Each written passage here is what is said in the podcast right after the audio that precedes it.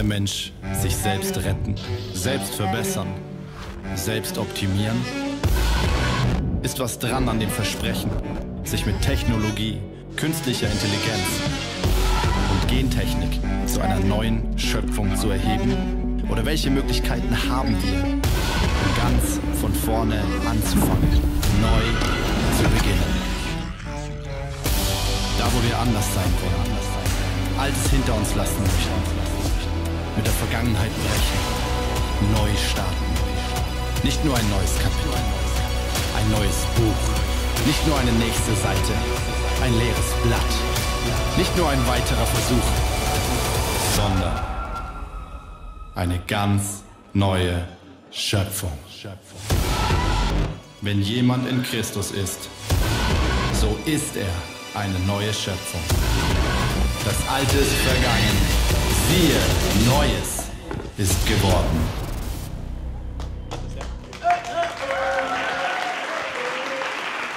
Hallo, schön hier zu sein.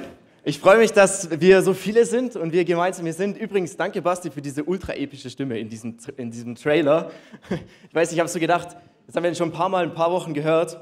Ich habe gedacht, ich glaube, das ist so most epic voice Trailer ever. Aber richtig cool. Ähm, herzlich willkommen, falls du zum ersten Mal heute hier bist. Fühl dich ganz, ganz zu Hause. Herz, sei, sei ganz herzlich willkommen. Wir freuen uns, dass du da bist. Und auch herzlich willkommen an alle an dem Stream. Wenn du zuschaust, auch schön, dass du dabei bist. Und also, wir sind in der Serie Neuer, Neuer Mensch. Und heute ist der Abschluss, der war nicht letzte Woche.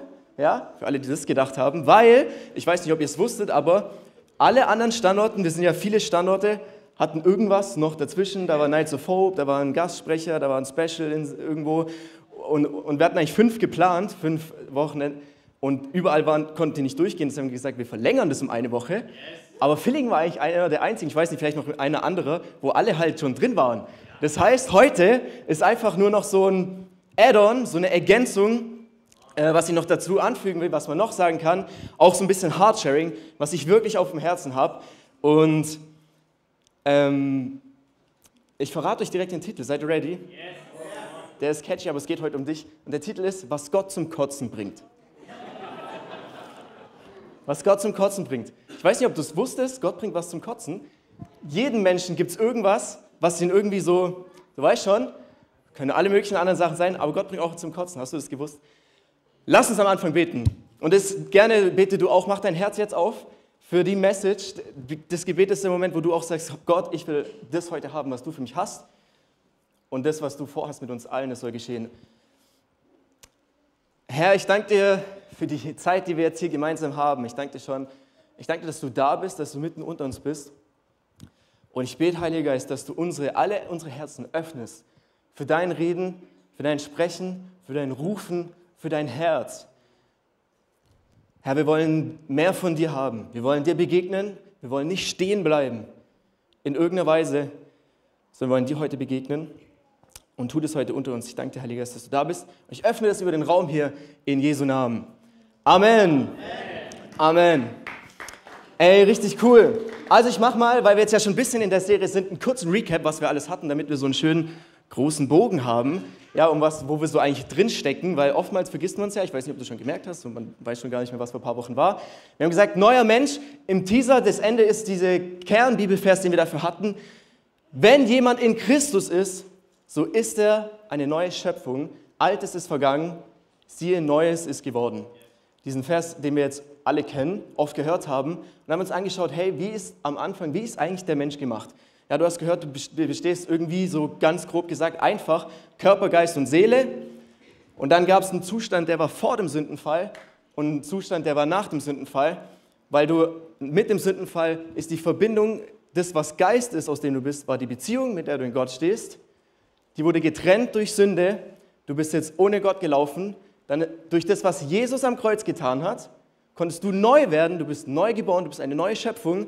Was bedeutet es, neu zu leben? Wir haben gehört, du wurdest versetzt in eine neue Realität, in Gottes Königreich, wie die Bibel das nennt, in sein Reich. Das heißt, es gibt neue Bestimmungen. Es gibt ein neues Normal für dein Leben. Die alten Dinge sind nicht mehr normal. Und dann war ein Thema, wie lebe ich jetzt nicht mehr im Alten, sondern wie lebe ich jetzt in diesem Neuen? Und dann haben wir uns vielleicht noch angeschaut, hey, und kennengelernt, alles in diesem Neuen, in dieser neuen Welt, in dem, was jetzt mein Home ist, mein Zuhause, läuft alles über Glauben. Da kommen wir her. Und jetzt hast du vielleicht auch in deinem Leben das schon gemerkt, ähm, als du Christ geworden bist, wenn du schon Christ bist oder dich so nennst, dass nicht mit dem, wo du Christ geworden bist, sich auf einmal alles verändert, oder? Ja. Kurz abchecken, ich habe das gemerkt in meinem Leben, du auch? Ja. Ähm, sondern nein, wir wissen, dieses, worüber wir auch in der Serie gesprochen haben, ähm, das ist ein Prozess. Das geht, das, manche Dinge dauern Zeit und es ist okay, dass die Zeit dauern. Das geht über Jahre, manche Sachen und eigentlich im Endeffekt ja unser Leben lang. Wir wachsen unser Leben lang, wir lernen unser Leben lang Gottes Reich kennen, wie wir als neuer Mensch eigentlich leben, wie bin ich jetzt gemacht. Aber es ist ein Prozess und ich möchte heute ein bisschen auf diesen Prozess eingehen, auf wie wir geistlich wachsen und dann auch auf ein anderes Thema. Und es startet mit dem Start. So, wenn du mit dem, wenn du in Gottes, wenn du wiedergeboren bist, eine neue Schöpfung bist, dann ist der Heilige Geist jetzt in dir, der dich ja zur neuen Schöpfung gemacht hat. Er schenkt dir ein neues Herz. Das ist der Anfang der neuen Schöpfung. Und da passieren zwei Dinge ganz am Anfang, die der Heilige Geist in dir tut. Und das erste ist, es verändern sich, verändern sich zwei Dinge und die ne, fangen beide mit W an, deswegen kannst du es dir gut merken. Das erste, was sich verändert, ist dein Wunsch. Ich nenne es auch immer gerne, du bekommst eine Geschmacksänderung. So, wenn du dich erinnerst an das, was David hatte, das Thema mit Fleisch, Geist, das kann, man, kann ich auch so beschreiben, du, du hast eine Geschmacksänderung. In deinem alten Leben hast du dir alles Mögliche reingezogen für deine Seele, was dir geschmeckt hat. Vielleicht, keine Ahnung, vielleicht hast du dich mit Essen tatsächlich vollgestopft. Kann sein. Oder du hast dir stundenlang Netflix reingezogen, irgendwelche Serien, Filme, irgendwelche anderen Sachen und das hat dir geschmeckt. Und auf einmal bist du im Königreich, es ist ein neues Leben, es ist eine höhere Dimension von Leben und du schmeckst anderes Leben. Die Bibel sagt, Gott kennen ist Leben. Auf einmal lernst du Gott kennen, du hast was anderes geschmeckt und die alten Dinge, die schmecken dir nicht mehr. Du hast, du hast, keine Ahnung, die ganze Zeit bei Fast Food, auf einmal hast du Sterne-Restaurant. Und dir schmeckt dieses Alte nicht mehr. Und du weißt, das kann ich die ganze Zeit haben, dann willst du das nicht mehr. Es verändert sich dein Wunsch, nachdem du dich sehnst. Das ist die erste Veränderung, die der Heilige Geist in dir anfängt und die lange weitergeht. Und hoffentlich unser Leben lang. Wir wollen immer mehr von ihm essen. Übrigens, wenn du sagst, du hast zu wenig Hunger, im Natürlichen hast du Hunger, isst und wirst satt. Im Übernatürlichen ist es umgedreht. Du isst und kriegst mehr Hunger. Wenn du mehr Hunger brauchst, fang an zu essen. Das ist das Erste. Das Zweite ist, deine Wahrnehmung verändert sich. Deine Wahrnehmung verändert sich. Wir haben gehört, ey, als der Mensch getrennt wurde von Gott, war auf sich alleine gestellt, auf das Natürliche. Er musste alles im Natürlichen beurteilen. Er wusste, weil er nicht mehr wusste, was, was ist richtig, was nicht, mit Gott. Und jetzt auf einmal kannst du geistlich beurteilen. Du kannst geistlich wahrnehmen. Und das ist das Zweite, was der Heilige Geist in dir verändern wird. Und ich habe mal mit jemandem in der WG zusammen gewohnt, die ist zu Jesus gekommen und die hat erzählt, in den Wochen danach, als sie zu Jesus gekommen ist, sah alles für sie anders aus. Die hat, sie hat gesagt, die Natur war viel grüner, die ganzen Farben waren alle so intensiver und sie hat es, sie hat es tatsächlich erlebt, also mit den natürlichen Sinnen, was es bedeutet, dass der Heilige Geist die Augen öffnet, du anders wahrnehmen kannst. Eine andere Story, ich war einmal in äh, Wien, da hatten wir eine äh, Evangelisation, Outreach und ich habe mit einem jungen Mann gebetet, mir einfach gebetet, Jesus, komm in mein Leben. Der hatte seine Augen zu, macht seine Augen auf und schaut rum und sagt so, ey, was ist los? Sieht alles so anders aus. Also wenn der Heilige Geist kommt, öffnet er dir deine Augen. Und das sind diese zwei Sachen, ist der Wunsch und die Wahrnehmung. Und das geht dein Leben lang. So, aber wir wollen natürlich nicht nur am Anfang stehen bleiben bei dem, was Gott mit uns vorhat, auf dem Weg, auf dem Lebensweg mit Jesus zusammen, sondern wir wollen in diesem Prozess immer weiter wachsen. Und dafür gibt es aber auch verschiedene Faktoren, wie du wächst. Es gibt einfach bestimmte Punkte, die ausmachen, ob du geistlich wächst oder nicht. Und die möchte ich einfach mit euch mal durchgehen, okay? Seid ihr dabei? Und das erste, wie ich es genannt habe, ist, du wächst geistlich durch Empfangen in Beziehungen. Ja, zum ersten Mal natürlich, und das ist das Allerwichtigste, das ist ja die Basic, in deiner Beziehung zu Gott. Was du persönlich in deiner Beziehung zu Gott machst und auch kurze Side Note. Du wirst nicht geistlich wachsen und weiterkommen im Glauben ohne Bibel und Beten lesen. Äh, beten und Bibel lesen. Du kommst nicht drum rum. Oftmals auch, ist vielleicht auch ein bisschen meine Generation. Wir denken immer, es würde was anderes geben. Instagram Reels, Predigen anhören, Podcasts, alles nice. Aber wenn du wirklich Gott kennenlernen willst, du wirst nicht darum rumkommen. Deswegen entweder du sagst, okay Gott, ich lerne kennen und ich lerne das, ich kriege Offenbarung da drin, dann macht es mir vielleicht Spaß, ich kriege sogar Freude da drin. Oder du bleibst stehen. Also natürlich, das erste ist in deiner Beziehung zu Gott. Das andere ist in Beziehung zu anderen.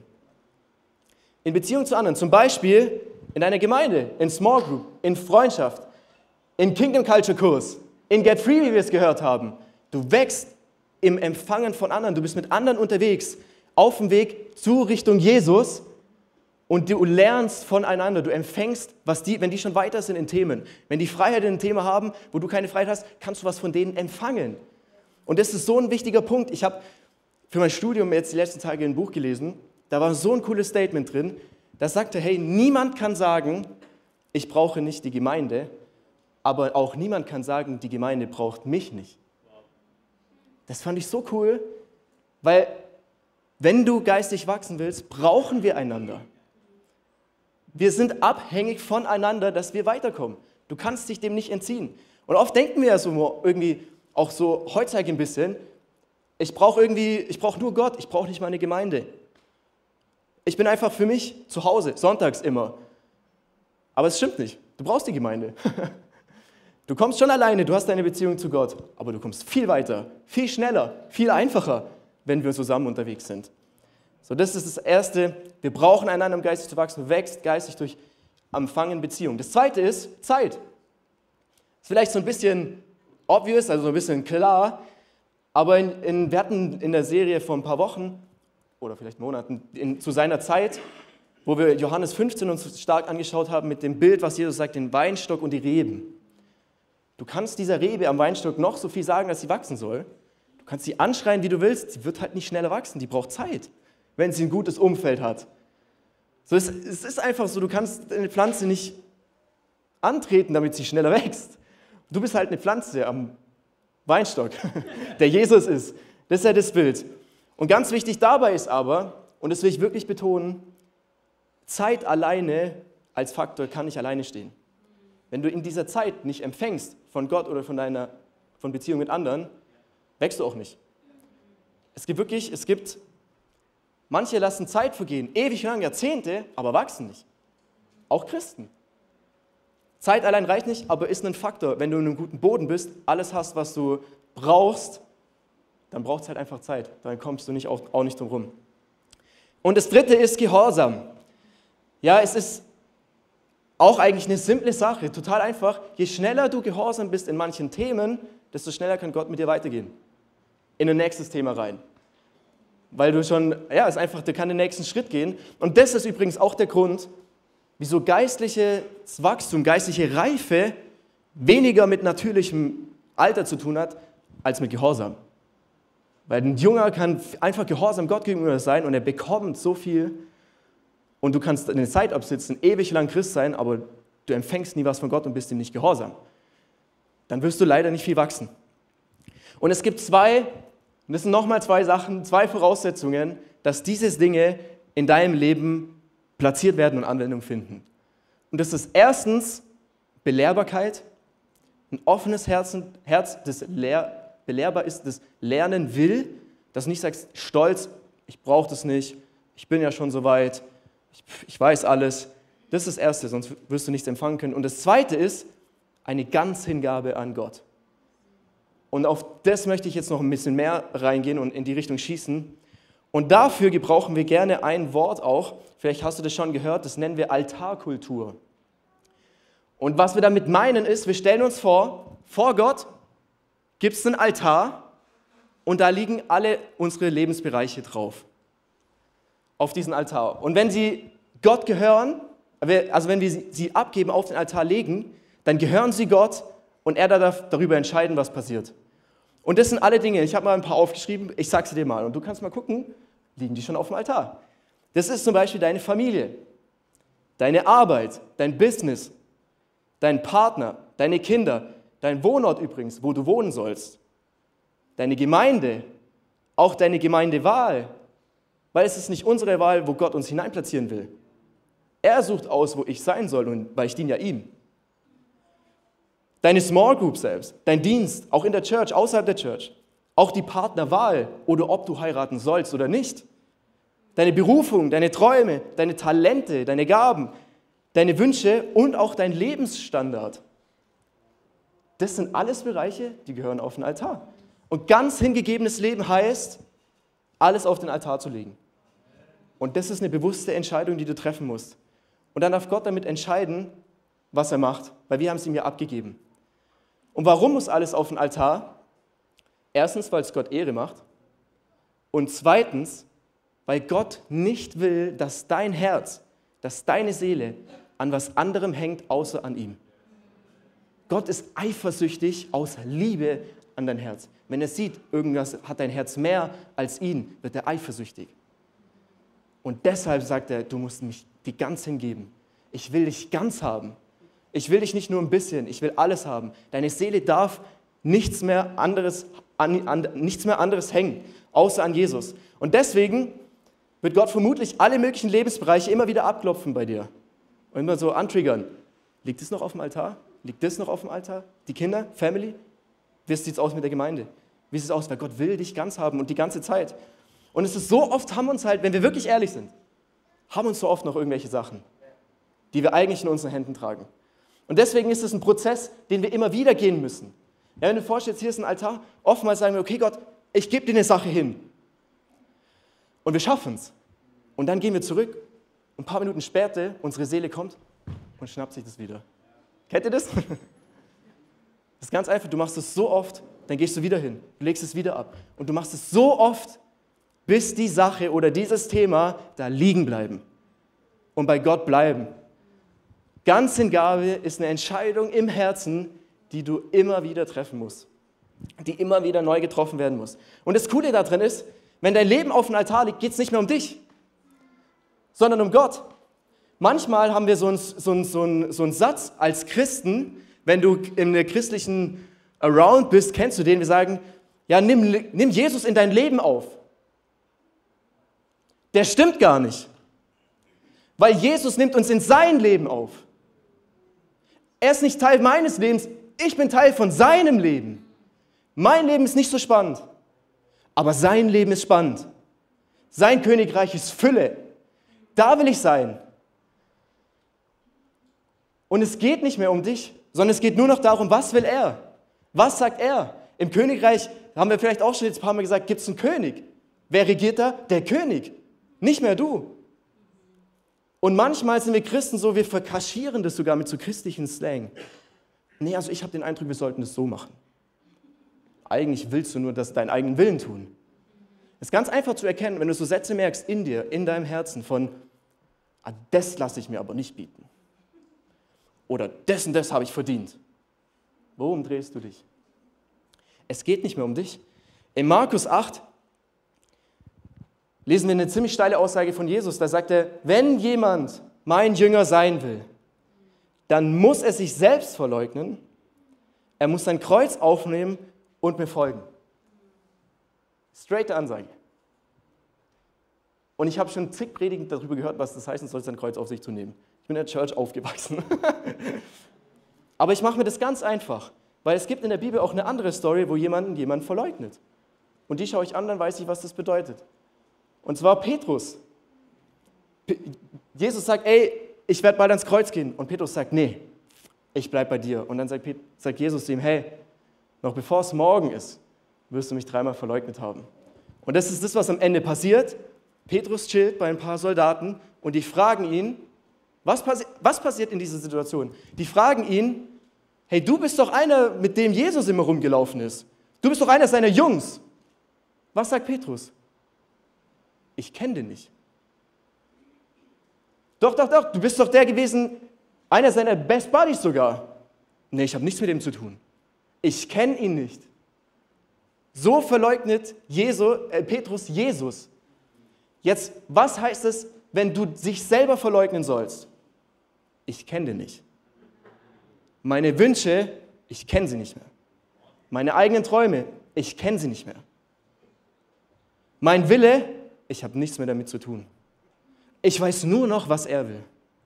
Es geht nur noch um ihn. Ich weiß nur noch, was er will. Ich frage nur noch, was er will. Was sagt er? Es geht um ihn. Paulus sagt mal, dass sein Leben ausgegossen wird wie ein Trankopfer vor Gott. Darf dein Leben ausgegossen werden wie ein Trankopfer vor Gott? Wie er will? So wie Gott will.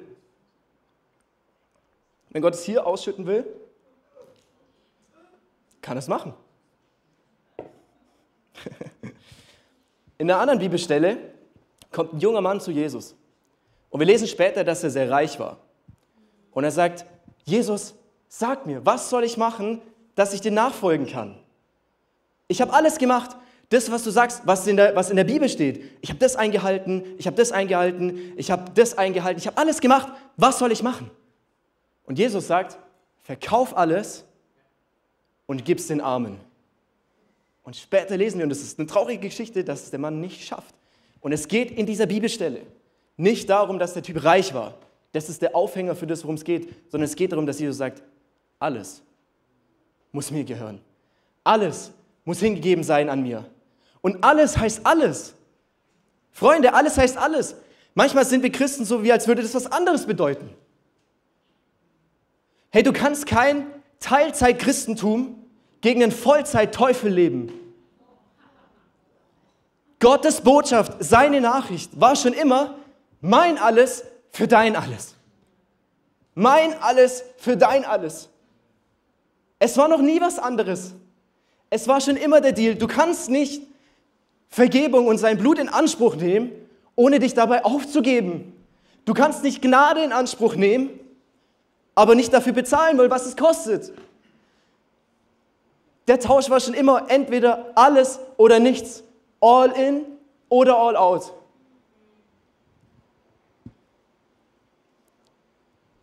Ich hatte vor ein paar Wochen ein Erlebnis, ich bin im Haus des Gebets in St. Georgen aktiv unter anderem und unter anderem bete ich da wöchentlich für Deutschland einfach.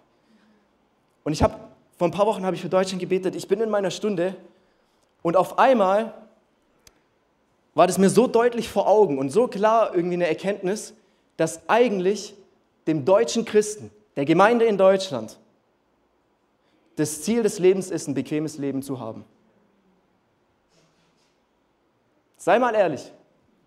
Und ich, ich habe so einen Wut da drin gespürt, so einen Zorn. Und ich habe Gott da drin gemerkt, weil Leute, es geht nicht darum. Wenn du hingegeben bist, geht es nicht darum, dass du ein bequemes Leben hast. Es geht darum, dass er Ehre kriegt. Mit egal was. Es geht darum, dass er mit dir machen darf und sich verherrlichen kann, dass sein Name, wie wir heute so viel drüber gesungen haben, dass er sich verherrlichen kann durch dich. Als Nachfolger ganz hingegeben hast du kein bequemes Leben, aber Gott verspricht dir, du hast ein siegreiches Leben. Und der Sieg besteht nicht darin, dass es bequem ist oder dass dir gut geht, sondern dass in egal was du drin bist, du überwinden wirst. Das ist der Sieg. In Römer stehen, seht, wir überwinden weit, aber in schlechten und im Guten. Der Sieg ist nicht das Gute, der Sieg ist, dass du überwinden kannst. Lass uns Jesus mal einen Applaus geben, komm.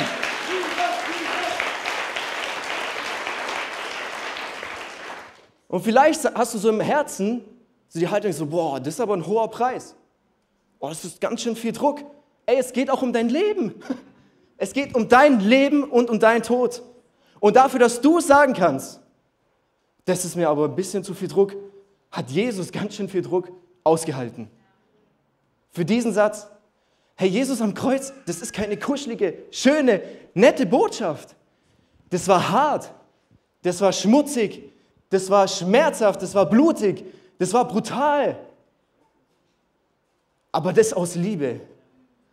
Weil mit dem Maß, mit dem er sich eingesetzt hat da für dich, das ist das Maß an Liebe, in das er dich in eine Hingabe ruft.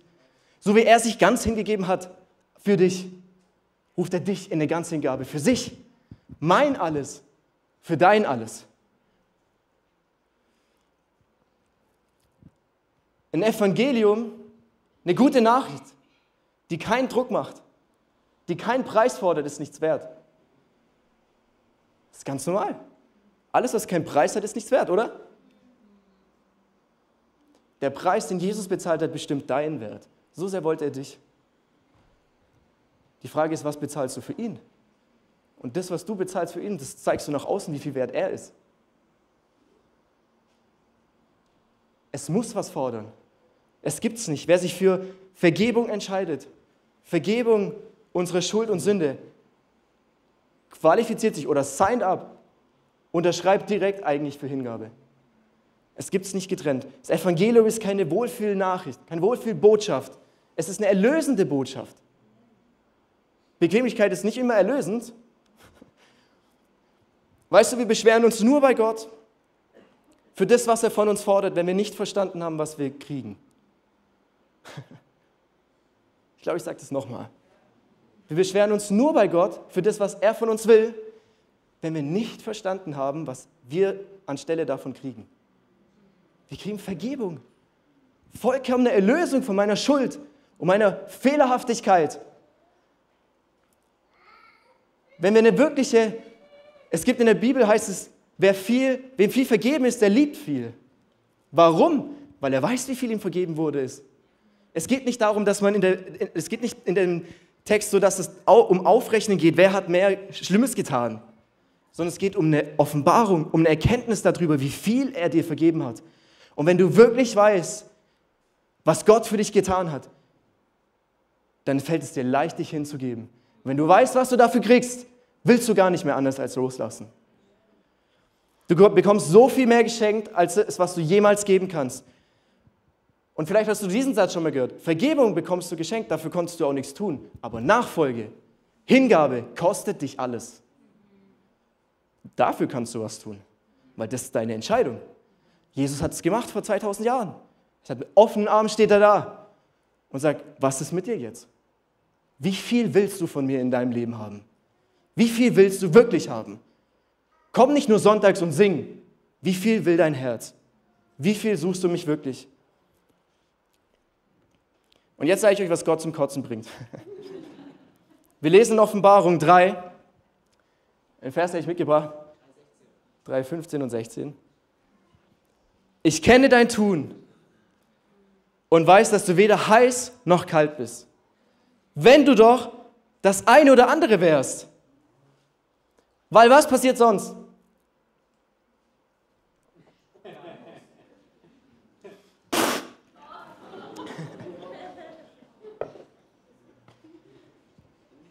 Du bist lau, weder heiß noch kalt.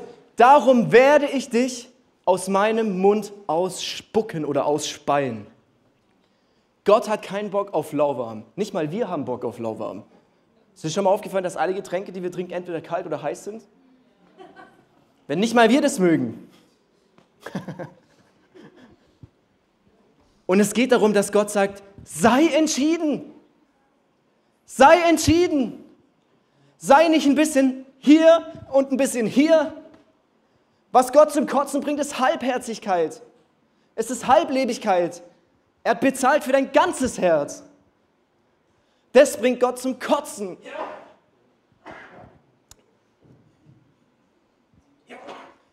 Halbherzigkeit ist ein, oh, ich bin ein bisschen mit Jesus unterwegs, aber eigentlich auch nicht ganz. So, ja, ich glaube schon an ihm, aber was er zu dem Thema sagt, das sehe ich anders ich bin ein bisschen in der Welt, weil es schon cool, das auch mitzunehmen.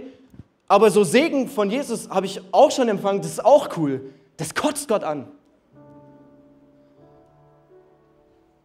Gott hasst die Geteiltheit in deinem Herzen, weil er so voller Liebe ist für dich.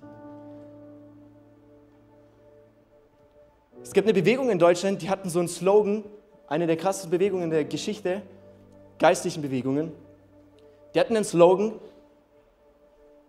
May the lamb receive his reward for his suffering. Also mögt das Lamm, Jesus, sein Reward kriegen, was ist Reward? Seine Belohnung für das, warum er gelitten hat. Weißt du, warum er gelitten hat? Für dein ganzes Herz, für dein ganzes Leben, nicht nur für einen Teil. Oder glaubst du, dass das, was Jesus getan hat, nur ein Teil deines Herzens wert ist? Gott wünscht sich, dass du ganz entschieden bist.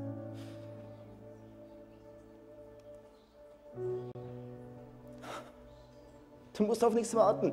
Manchmal haben wir so ein Mindset von, wir haben so ein Wenn dann. Ja, wenn das passiert, dann kann ich das machen. Wenn Gott mich da heilt, dann gebe ich mich ganz hin.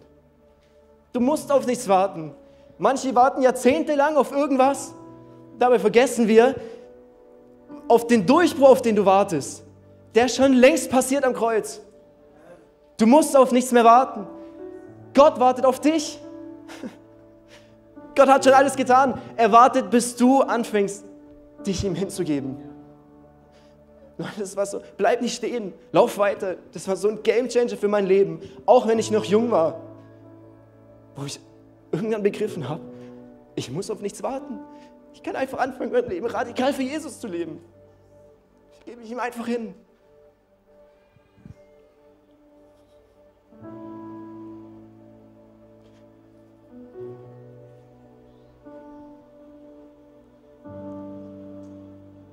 Ich will heute keinen Druck oder Verdammnis in dem Sinn auf dich legen. Aber ich will dir sagen, mit welchem Herz Gott dich ruft. In Beziehung zu ihm.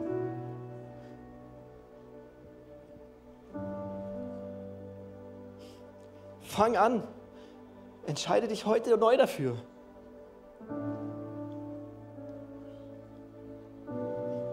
Lass uns mal gemeinsam aufstehen.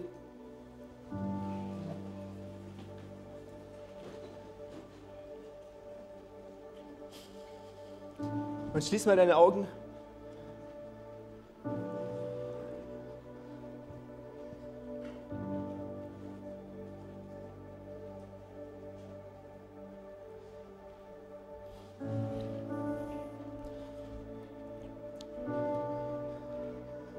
Ich war irgendwann in meinem Teenie-Alter, als ich irgendwann, hat Gott es so in mir hervorgebracht. Und ich habe irgendwann gedacht, ey, wenn das stimmt, was Gott sagt, wenn das alles wirklich stimmt, dann lohnt sich mein ganzes Leben dafür hinzugeben. Dann gebe ich alles, wenn das stimmt, was er sagt. Dann kann ich gar nicht anders. Ich muss das haben. Ich muss das haben. In einer anderen Stelle in der Offenbarung, in dem Buch in der Bibel, sehen wir, wie Jesus an der Gemeinde sagt, hey, ich habe gegen dich, dass du deine erste Liebe verlassen hast. Das Spannende ist, da steht, die haben die verlassen. Du kannst die Liebe Gottes, deine erste Liebe, du kannst die verlassen. Und ich will dich heute rufen und auffordern, komm wieder zurück. Du kannst da wieder reintreten. Du kannst wieder hineinkommen. Du musst dich dafür entscheiden. Und ich wünsche mir und ich will Schließ deine Augen und schau, ob der Heilige Geist auf was draufdrückt, ob er anklopft in dir. Und ich will jetzt die ansprechen, die schon Christen sind, die sich Christen nennen. Und ich will dich auffordern, heute Morgen, wenn du merkst, du bist überführt von Gott, vom Heiligen Geist, dass du in Passivität gekommen bist, Schritt zurück gemacht hast, Kompromiss, lebst halb, halb und nicht mehr ganz hingegeben bist. Entscheide dich heute neu. Und ich will dich dazu noch mehr auffordern, wirklich, wenn du das machst, dann komm hier vorne, komm zur Bühne. Zeig das mit einem mutigen Schritt. Du kennst Gott schon. Entscheide dich heute neu. Komm nach vorne, komm aus der Reihe raus und dann will ich mit euch beten. Wenn du dich angesprochen fühlst und sagst, das war heute für mich, das stimmt.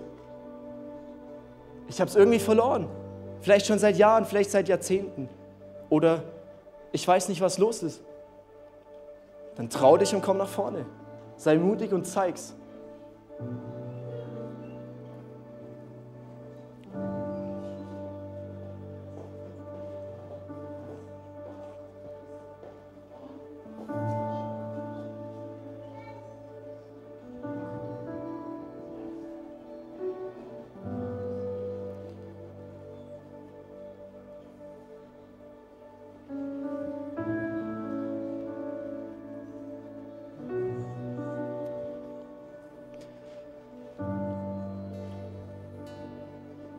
Fand es so nice, was Miri vorher gesagt hat. Wir sind noch lange nicht am Ende. Da ist so viel mehr. Du bist noch so lange nicht am Ende. In der Bibel heißt es, Gottes Höhe, Breite, Weite, Tiefe ist unergründbar. Du bist noch nicht fertig. Wenn du merkst, du bist nicht mehr, du kriegst nicht mehr was Neues, vielleicht hast du aufgehört, ganz hingegeben zu sein. Das ist eine Entscheidung, die du immer wieder treffen musst. Hey, und ich sage das so einfach. Wenn du ganz hingegeben lebst, dann weißt du es. Wenn du ein Feier bist für Gott, das weißt du. Überleg mal, du lebst mit einer intensiven, engen Beziehung mit jemandem. Du weißt doch, dass das du machst. Das muss man sich nicht fragen. Und oft sind wir so satt heutzutage. Wir sind satte Christen und leben passiv zurückgezogen. Das habe ich vorher im Worship auch so empfunden, habe ein paar Sachen aufgeschrieben. Wir singen mit, Sonntagmorgens hier, wir kommen hierher, haben mit Gott nichts zu tun, sagen, ja, wir sind voll Christen, aber sind nicht ganz hingegeben. Wir sind nicht ganz hingegeben. Und ich will dir wirklich zurufen, hör auf, passiv zu sein. Wach auf. Hör auf zu schlafen in deinem Leben. Es ist so viel mehr. Du bist noch nicht fertig, noch lange nicht. Gott hat alles Mögliche für dich.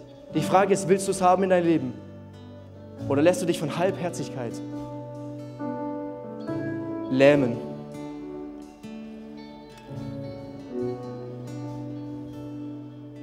Ich will nochmal fragen, nochmal die Möglichkeit geben, wenn du merkst, und mir ist es wirklich ernst heute, wenn du merkst, das ist Halbherzigkeit, du bist nicht mehr on track mit Jesus, dann komm nach vorne. Und ich würde auch, Gebetsteam können gerne auch hier vorkommen und einfach Hände auflegen und neu beten. Und ich möchte zusammen mit euch beten. Und ich bete was vor und ihr könnt es nachbeten. Ihr dürft es gerne aussprechen aber sagt es direkt zu Gott, weil es eine Sache zwischen euch. Bitte Jesus, kannst es nachbeten? Jesus, ich komme zurück zu dir. Vergib mir, dass ich auf meinen eigenen Wegen unterwegs war. Aber ich entscheide mich heute neu, dir wieder ganz mein Leben zu geben. Und bitte komm neu in mein Leben rein. Amen. Video vorbei, Message beendet. Ich hoffe, es hat dir gefallen. Ich hoffe, du wurdest inspiriert. Falls ja, abonniere gerne den Kanal, gib uns einen Like, Daumen nach oben, aktiviere die Glocke, sodass du keinen Content mehr verpasst. Hey, du siehst auf dieser Seite eine Auflistung von all unseren Locations, an denen wir dich so gerne auch mal physisch begrüßen würden. Du hast auf dieser Seite eine Möglichkeit, uns mit deinen Finanzen zu unterstützen, via PayPal QR-Code oder via andere Zahlungsmethoden. Die findest du unten in der Videobeschreibung. Falls du heute dein Leben Jesus gegeben hast, dann haben wir wirklich Grund zur Freude und Grund zum Jubeln. Lass uns das gerne mitteilen. Nutze hierfür einfach das Kontaktformular und dich so gerne kennenlernen. Und auch wenn du schon lange mit Jesus unterwegs bist, möchten wir gerne von dir hören, was Jesus in deinem Leben wirkt. Nutze dafür in der Videobeschreibung den Button Praise Report und lass uns von, voneinander hören. Hey, ich freue mich auf dich, dich kennenzulernen und was Gott so in deinem Leben noch so vorhat. Bis bald. Ciao.